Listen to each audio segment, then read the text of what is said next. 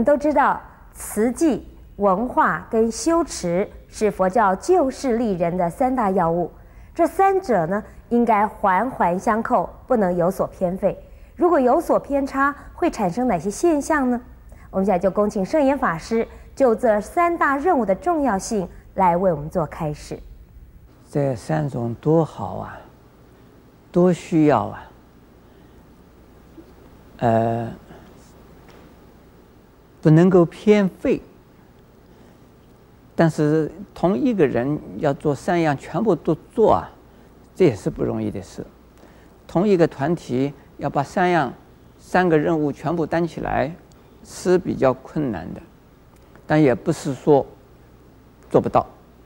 但是我们整体的佛教来讲，我们在这个三个方向应该是平均发展，分工合作，各做各的。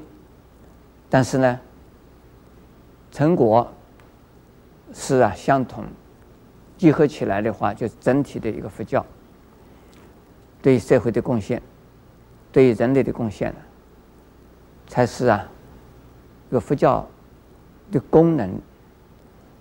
我们现在讲慈济，也就是慈善救济事业。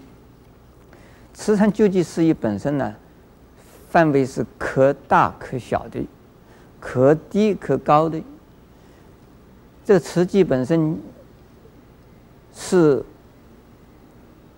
六度里头的布施行，因此布施呢，可以有财布施，有法布施。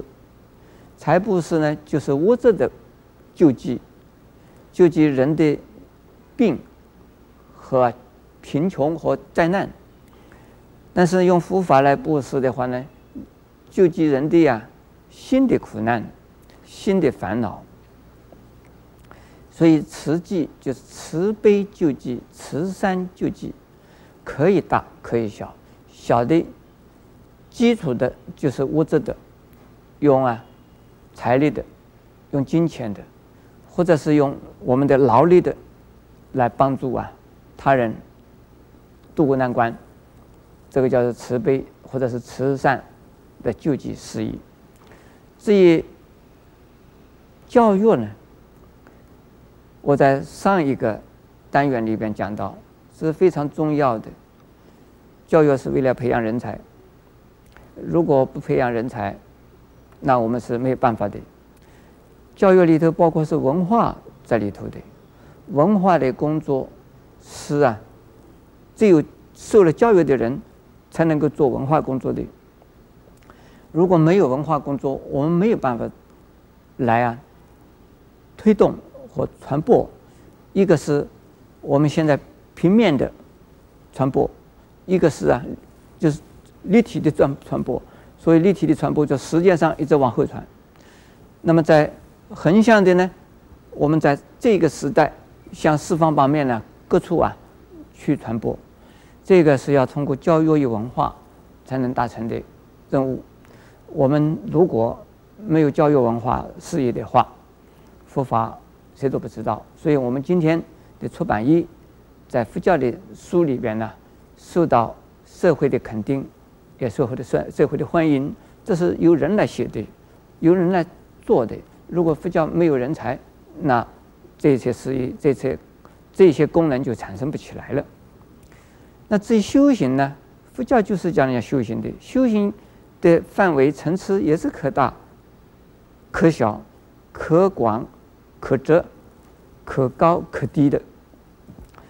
最大的修行就是广义的修行呢，是指的一切行都是修行。正如禅宗所说的，我们在任何时间、任何地方一举一动，你做任何事都叫修行。一个是啊修的福德行，一个是修的智慧行，一个是修的定行，有的修的戒行，有的修的布施行，这都是修行。凡是修福修慧、成长智慧福德的，全全部都在修行。但是所谓狭义的修行呢，就是比较啊，这个叫做专门的，有的是专门这个整年的打坐。几年之间都在念佛，或者是呢，有的人背生死观呢，这个一生一世都在关房里头念佛，都在关房里打坐参禅，像这样子的一种修行法。还有的人呢，修行的时候啊，是不仅仅是单独的一个人，而且呢，跟人间不来往。这到死为止，他跟人间呢不相来往啊，他自己修到什么程度？跟人家完全没有关系，像这样子的修行，现在还有这种人。那么在我们一般人的观念之中的所谓修行，大概就是老僧入定，大概是在山里边呢就念佛，或者是到庙里去拜忏，或者是在庙里边去啊跟着一起打坐，这叫做修行。这是狭义的还是？这狭义的修修行要不要？要。如果没有这种修行的基础，我们这个信仰啊。不会踏实，不会、啊，肯去修行之后，我们的精神上的一种升华的提炼，和啊，在修行过程之中的这个宗教经验的呀一种体会，才能够产生这个不变的、决定的、坚固的这个信心。那还有呢，悲愿心都要从啊这个这样子的修行之中出现的。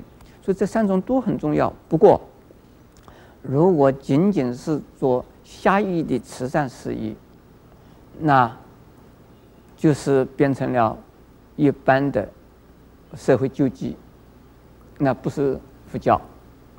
如果仅仅是修行这个狭义的修行，那就是变成了逃避现实、厌离世间、自私自了的。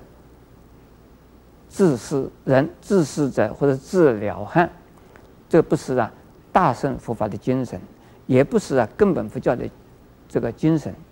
所以我们呢，这个三种啊，不可以偏，但是呢，可以啊选择一种。如果能力强的、能力大的，我们最好呢，你这个团体这个三种通通做。如果能力差一点的呢，那你选择其一。但是不要啊，选择一种而是否否定他种。我们呢也其他的选择其中的一种，对其他的两种附带的也要做。这是一个是为主，另外呢其他的为辅陪衬。这样子的话，这是不会偏废。那么对于我们的人间呢，才是正常的一种奉献。